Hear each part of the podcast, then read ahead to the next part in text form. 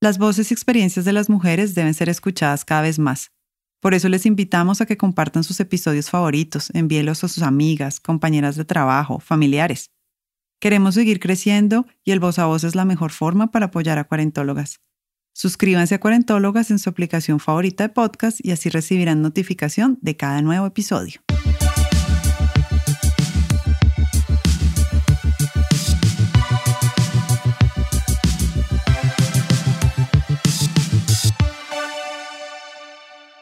Marce, ¿a ti qué te ha pasado estos dos años que llevamos de cuarentólogas, que empezamos este proyecto, que ya los oyentes saben qué nos pasó, porque nos dio por esta cosa? y que además estamos empezando nuestra tercera temporada. ¿Qué te ha pasado? Y que has subido de 40 a 42. Pues me ha pasado eso, que parece poco, pero ahora que lo estoy viviendo, no es poco. Pasar de los, de los 40 a los 42 es como... y todavía lo que me espera. Creo que eso suscita una reflexión y es, llevamos dos años hablando de cómo es la vida de las mujeres que están transitando esta década. Y hemos hablado mucho de las luces de tener 40 y estar en el cuarto piso. Y creo que es momento de comenzar a hablar de las zonas grises, las sombras. Sí, mira que no en vano lo estamos hablando justo para empezar la tercera temporada, porque ha sido causa y consecuencia del podcast. ¿no? Porque sí que ambas nos surgió la idea de, oiga, nadie habla de los 40, ¿qué pasa con los 40? Entonces empezamos a mostrar todas las cosas positivas que pasan, pero también pasan cosas que no son positivas, pero y no solo que no son positivas, sino que nos hacen cuestionar a nosotras mismas, cuestionarnos la cantidad de cosas que tenemos metidas en la médula, ¿no? Y que siguen siendo por más reflexiones literal al micrófono y al altavoz que hagamos, nos siguen pasando. ¿Y qué le pasa? Estoy segura a la, me voy a atrever a decir a todas las mujeres, a unas más que menos. Entonces podemos estar muy deconstruidas, muy feministas, muy de hacer las reflexiones, muy de pensárnoslas, pero te voy a contar algo que te va a risa, pero lo voy a contar y a todos los que nos escuchan. Y es, a mí ya me está entrando la menopausia, pero vea, con toda, o sea, con turbo. Y además fue como de los 44 a los 40 y, no, 44 que cumplí. Y empecé a hacerla muy consciente porque ya habíamos hablado del tema y porque ya hemos tenido un episodio que les recomendamos escuchar. Y empecé a decir, uy, esto es lo que habíamos hablado. Me pucha, ¿ahora qué hago? Y qué hago es, ¿qué hago con esto? Entonces me volvió a escuchar el capítulo, ¿no? Voy a ver qué fue lo que dijimos ahí. Y traté de seguir todas las recomendaciones y estoy que darle la bienvenida y no sé qué. Pero qué va, cuando estás en mitad de un calor de esos o en una mitad de esas noches que no puedes dormir, dices, maldita sea, ¿dónde está mi reemplazo hormonal? Que yo ya no quiero vivir esto. Entonces me pregunté como, María, te estás fallando a ti misma y a Marcela. Se suponía que no deberías pensar esto, pero claro que lo pienso.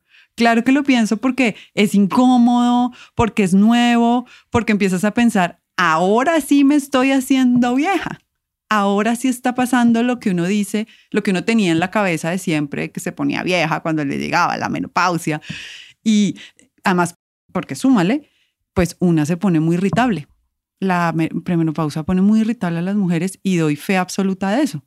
Entonces es como un revuelto de, ay, qué preocupación, ay, ¿qué hago? Me estoy hundiendo vieja, no me aguanto ni a mí misma. Y entonces, pero hay que volver a escuchar a cuarentólogas, pero hay que leer a la ginecología alternativa.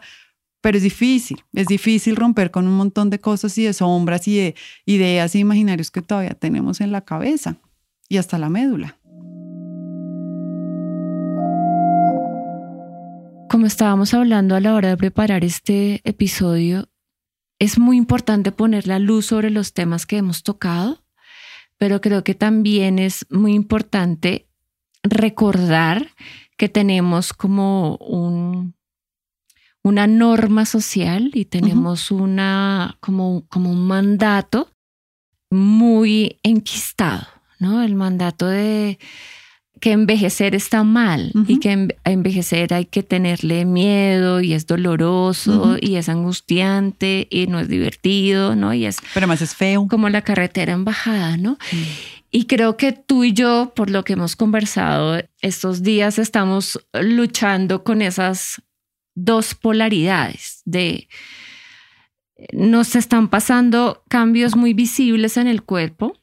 Ahora que tú mencionaste y estás experimentando como con muchos síntomas de, perimenopausia, a mí me, está, me han salido un montón de canas, pero un montón de canas. me están doliendo los dientes, digamos, hay un montón de cambios en mi cuerpo que, que están, eh, pues, están pasando todos los días. Creo que, que también algo que, conversábamos y es, estamos sintiendo que esta década los cambios se están dando como segundo a segundo, son muy, son muy evidentes, como que en los 30 no pasaba tanto, era como, mm. ay, hoy me salió una cana y cinco años después uno seguía con una cana, o en los, en los 20, ¿no? Pasaban, pasaban cosas, pero no eran tan frecuentes, ¿no? Creo que la década de los 40 se está caracterizando porque nos están pasando muchas cosas al tiempo y todos los días y no les podemos hacer el quite y no hay por qué hacerles el quite, ¿no? Ese es el punto, no hay por qué hacerles el quite. ¿Cuál fue tu primer pensamiento cuando te diste cuenta de la cantidad de canas que ahora tienes? Que fue hace nada, dos días, tres días. ¿Qué, fue lo primero que pensaste? La primera reacción que tuve fue una reacción súper corporal, ¿no? Como que todo mi cuerpo se tensionó, como, pucha, ¿cómo así? ¿Cómo así que, cómo así que tengo tantas De verdad, canas? de verdad, tengo cuarenta y pico. Sí, tengo cuarenta y dos. Pero también entré como en una, en una contradicción conmigo misma porque siempre me han gustado las canas. Ahora me doy cuenta que me habían gustado las canas en otras personas, porque otras personas las tenían, ¿no? Tuve una mamá que canó muy joven, mi mamá a los 35 tenía la cabeza ya casi blanca y siempre estuvo muy orgullosa de sus canas, nunca se las pintó. Yo pensé que a mí me iba a pasar eso, pero pasé los 30, no tuve muchas canas. Llegué a los 40 y tenía un par, pero a los 42 ya tengo un montón. Entonces es como porque me gustan las canas en otras personas y porque me genera un poquito de angustia tenerlas yo. Esa contradicción es como, wow, ¿no? Y creo que es eso, ¿no? Es el mandato, la idea que nos han vendido y con la cual nos han socializado de que eso significa envejecer y que esa, esa manera de envejecer que es, en últimas es seguir creciendo, está mal. Y la tenemos ahí muy arraigada a pesar de que hemos conversado muchas veces en que es un momento de la vida también muy luminoso, muy creativo, muy de la independencia, de la autonomía, de la libertad. Pero hay, hay muchos factores sociales que nos siguen ahí como susurrando al oído y en los cuales caemos. Yo siento escuchándote y sabiendo lo que me está pasando a mí que es como si los 40 fueran una segunda adolescencia, pero sabiendo lo que se viene. Porque si tú te acuerdas tu adolescencia, pues el cuerpo empezó a cambiar, pero uno no entendía muy bien qué estaba pasando y nadie nunca, tú no tuviste a tus 14, 15, 16 un grupo de apoyo, un podcast que te dijera, tu cuerpo empezará a cambiar, te saldrán pelos. no, eso fue como un descubrimiento. Un día te llegaba la regla o veías que a tus compañeros de colegio les salía un bozo, ¿no? Como que eh, empezaban a pasar cosas y, y eso también uno se ponía irritable y peleaba con las papás y se quería ir de la casa. Yo recuerdo no entender si yo era como grande o chiquita porque de eso se trata la adolescencia, empezar a darse cuenta que exactamente no eres ni lo uno ni lo otro. Esa es la mejor definición de adolescencia. Entonces llegar a los 40 para mí ha sido como, ¿qué soy? Ya no soy lo que es lo que se llamaría una persona o una mujer joven, pero tampoco me siento vieja, pero el cuerpo ya empieza a tener unos cambios que yo sabía que venían porque además tengo un podcast que llevo treinta y pico de episodios hablando de lo mismo, pero con todo y eso todavía no me acostumbro a lo que es eso. Pero además he trabajado toda mi vida en tratar, tratar de no seguir esos mandatos, sobre todo estéticos. Y entonces con la premenopausia o la perimenopausia, que es el nombre que hemos adoptado acá en este podcast, resulta que, alerta spoiler, a las mujeres nos volvemos barrigonas. Nos sale una cosa como un flotador alrededor del ombligo de grasa. Sí, que sexy. A mí me parece sexy. Y entonces, oiga, llegué a pensar, me compro una faja, esta panza no puede ser. Y ahí, fue cuando dije, no hombre, a ver, ¿qué me está pasando? Ve y escuchas Cuarentólogas. Ve y te oyes todos los capítulos de Cuarentólogas. Acuérdate de lo que llevas toda tu vida queriendo y viviendo y pregonando de, hombre, no hay necesidad de seguir los mandatos que nos han puesto en el cuerpo femenino, más bien qué vas a hacer con esta grasita. Entonces, pues dedícate más al ejercicio si es que quieres sentirte más sana, pero no pasa nada con esto. Pero es una cosa física. Entonces, cada vez que me miro al espejo es como, ¿qué hago? ¿Compro la faja? ¿Qué, qué, qué hago? Esto, esto es nuevo, esto no lo esperaba. Pero además, no solo no lo esperaba, sino es estéticamente indeseado en una mujer, según lo que nos han vendido. Y yo misma me tengo que decir, indeseado para quién. Y esto ya lo hemos hablado acá. Indeseable para quién para salir, ¿para quién? Es más, usted el día de hoy puede ser modelo de vestidos de baño si se le da la gana con su flotador en la panza y eso no debería importar, pero nos sigue importando y nos importa. Y yo creo que esos llamados al, al orden, yo me llamo al orden como, a ver, a ver, María, ¿qué está pasando? Póngase, a ver, recompóngase, recójase, señora, recójase. Son súper importantes, no podemos seguir pensando que todo es de construcción, no, todo, ya estamos hechas. Aquí que es muy fácil y que todo es súper luminoso y ya. Sí, pues cero, cero. Y este episodio sale precisamente, como todos los episodios, de hablarlo y decir, ah, tenemos que decir al aire, esto no solo es luces, esto tiene sombras, esto tiene oscuridad, esto tiene llamados a, a la recomposición de nuevo y estoy a punto de comprar una faja. Voy a ir a este episodio cuando me vuelvan a dar ganas. Pero mira que ahora que tú dices, como que sientes que los 40, esta década está siendo como una segunda adolescencia. He visto eso como en varios talleres o conferencias, eh, charlas, y me choca. Me choca que, que nos digan a las mujeres adultas en la de los 40, ah, es que están otra vez están pasando por la adolescencia, porque es que recordemos también como el, el estado poquito como mental, afectivo, espiritual de la, de la adolescencia, ¿no? Sí, Realmente. de acuerdo, hay otras cosas. Estamos mm. años luz de eso y yo siento que de alguna manera cuando nos vuelven a decir, ah, las mujeres de 40 están pasando por una segunda adolescencia, nos están infantilizando nuevamente.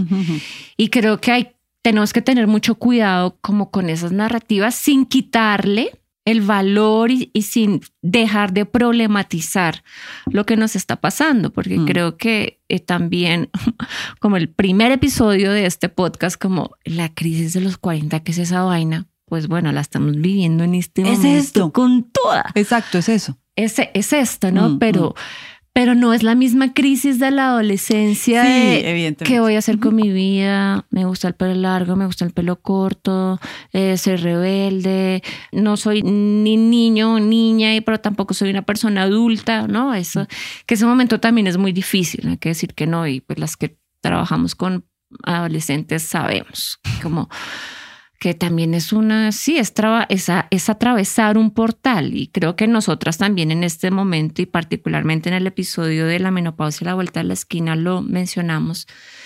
Este momento de la vida, de la preparación para la menopausia, porque todavía menopausia es ya cuando llegamos, llevamos por ahí un año sin menstruar, pero como este periodo de la perimenopausia, estamos atravesando un portal.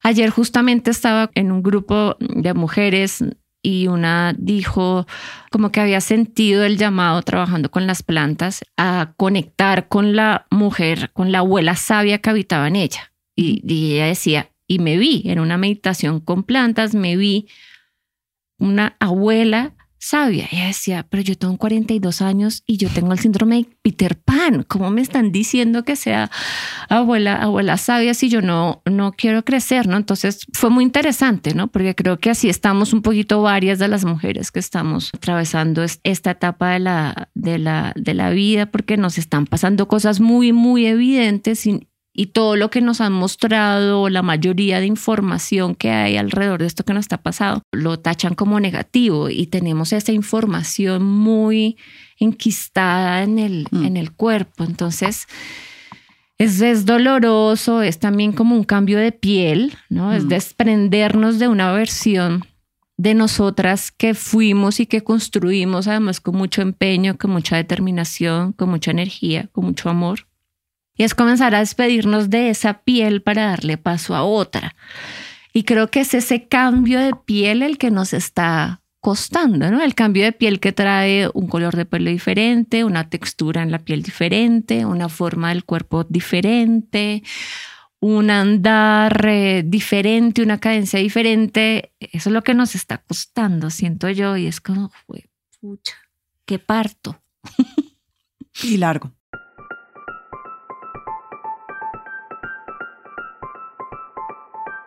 Pero fíjate que de lo que hemos hablado aquí, de lo que sentiste tú con tu pelo y yo con mi fracasada compra de una faja, pasa mucho por el cuerpo, porque creo que las demás cosas no nos duelen, ¿no? Es decir, sentirnos unas mujeres de 40 con la preparación profesional o con la sabiduría que más o menos hemos adquirido, con las herramientas emocionales, vitales que hemos adquirido, eso está como bien, o sea, eso es como lo que resaltamos.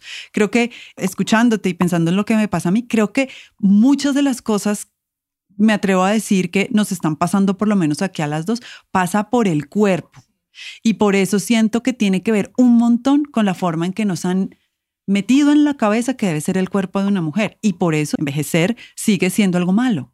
Porque es como si perdiéramos lo que se supone debe ser más valioso en una mujer, que es su estética aceptada socialmente. Y como la empezamos a perder, pues nos sale el pelo gris, nos sale una pancita, nos engordamos, nos adelgazamos, salen arrugas, salen cosas del cuerpo. Entonces es como que lo que más sentimos que duele y lo que más sentimos que estamos perdiendo y por ende nos sentimos quizás, porque es mi sensación, a ver si alguien más la comparte, y es como que sentimos, nos empezamos a volver inadecuadas. Cuando yo me di cuenta que me empezaba a sentir inadecuada, dije, un momento, aquí hay algo muy grave, acá hay algo muy grave. ¿Por qué inadecuada? Y cuando me di cuenta que me estaba sintiendo inadecuada, fue cuando más alarmas se prendieron. Y dije, aquí hay algo muy mal. ¿Inadecuada de qué?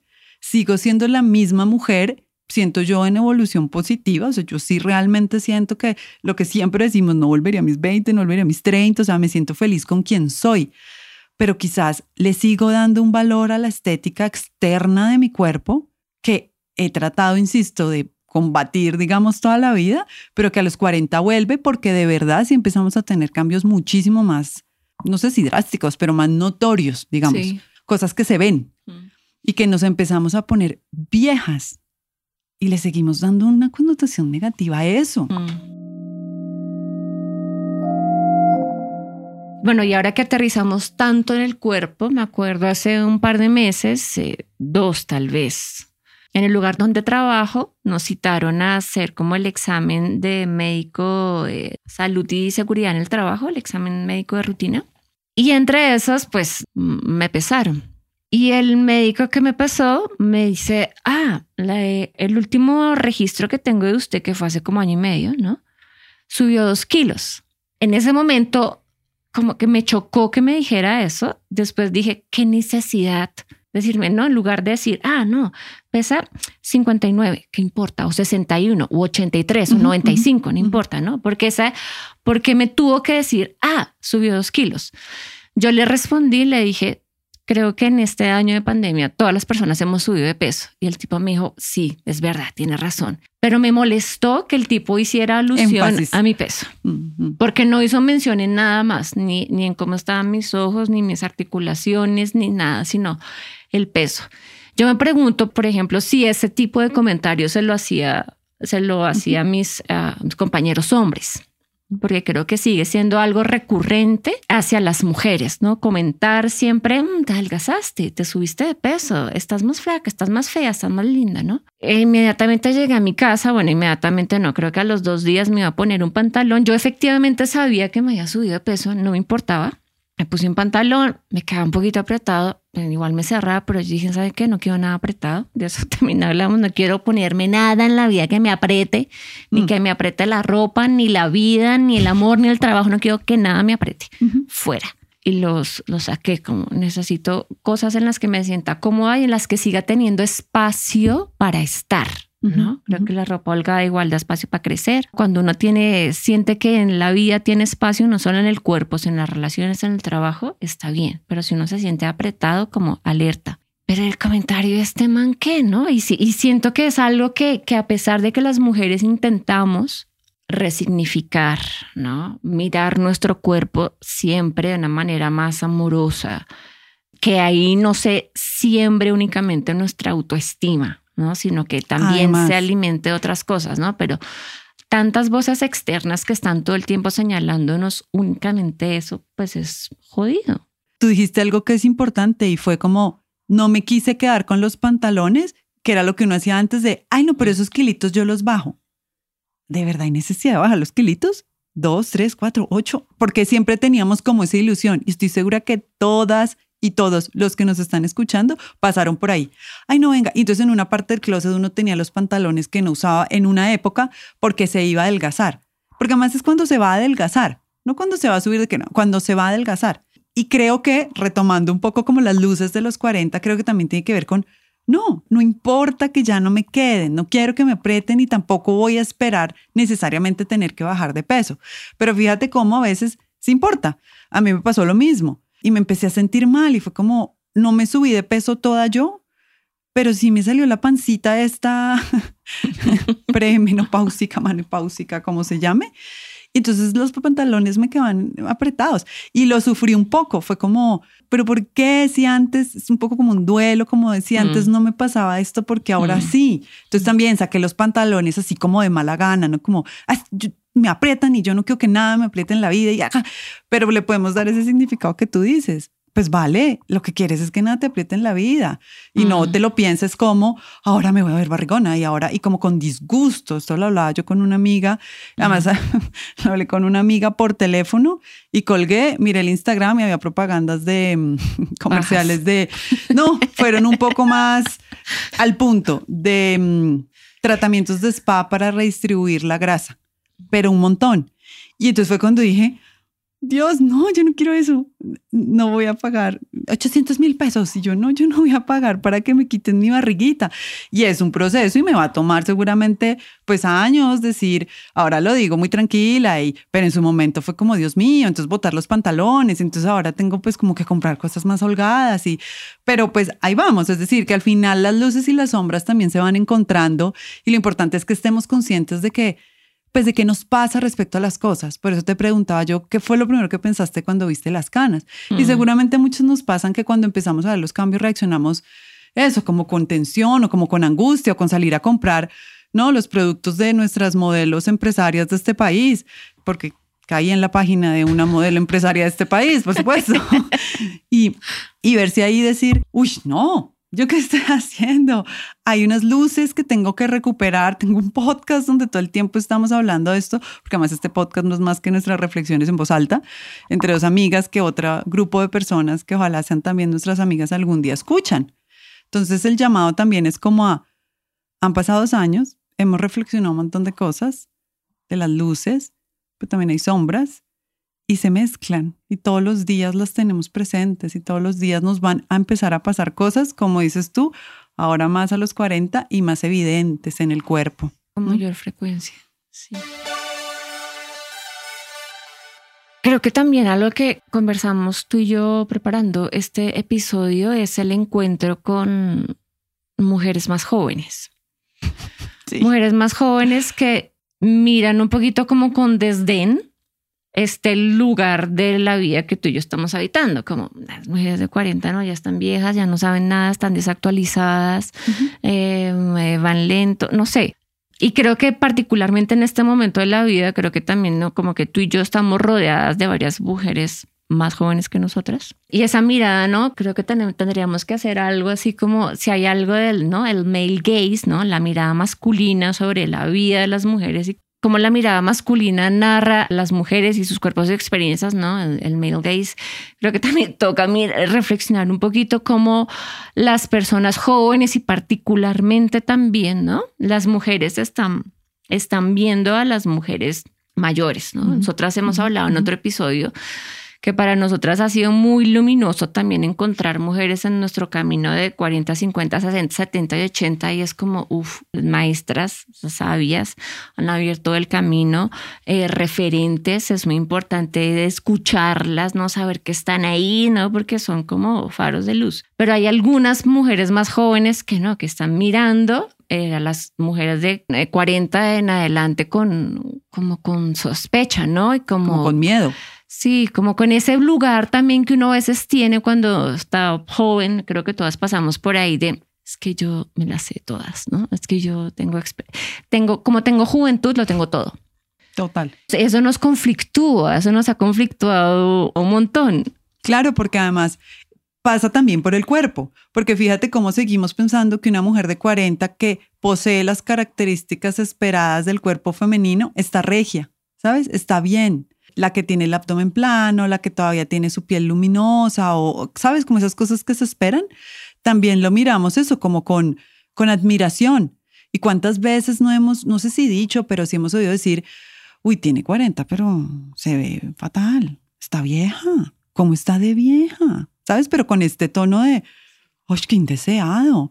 Y el llamado es como a reflexionar sobre eso, porque pasa, pasa, o sea, como que no nos demos duro, y esto es un poco una reflexión en voz alta aquí con todas y todos, pasa y no nos demos duro por eso, más bien pensemos por qué lo estamos diciendo, qué de nosotras estamos poniendo ahí para que lo digamos con desdén.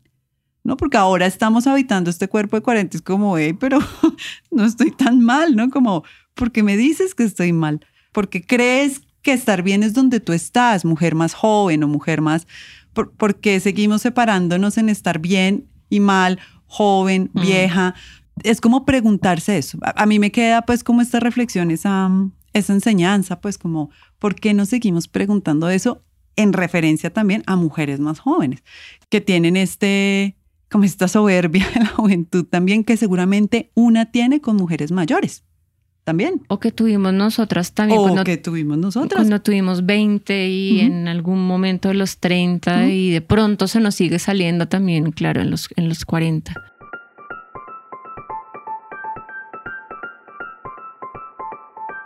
Eh, pero creo que si hay algo que a mí me ha llegado con los 40 es de verdad el asunto de, honrar y reconocer a las mujeres mayores, ¿no? Como de verdad, como creo que tengo, tengo una, mirada y tengo una postura distinta con las mujeres mayores a las que tenía seguro cuando tenía 20 años. 20 años, una mujer de 50 me parecía que ya estaba vieja. Una señora que no tenía nada que decirme.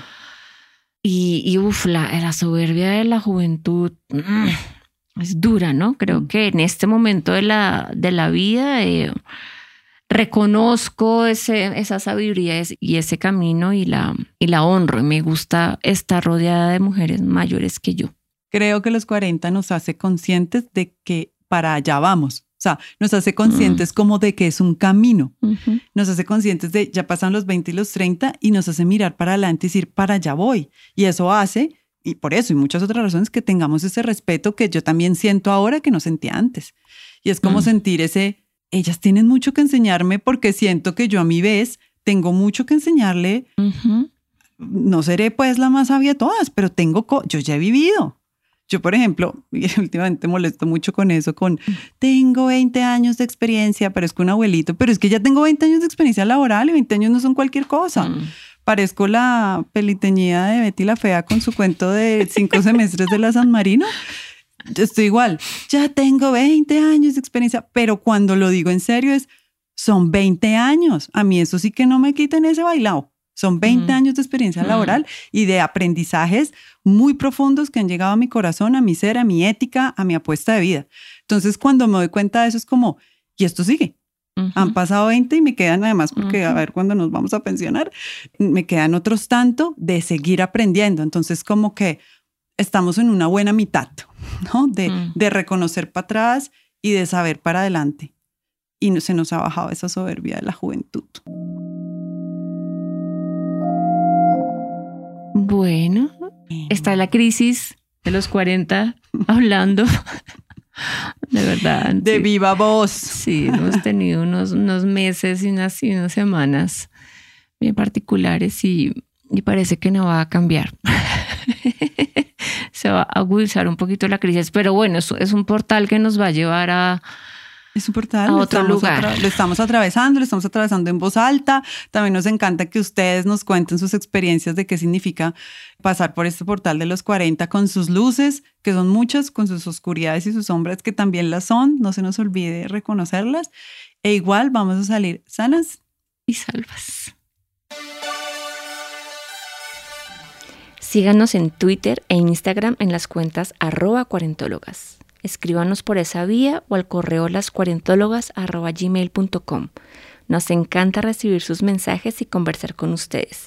Siempre, siempre respondemos. Este episodio fue grabado en el estudio La Magdalena.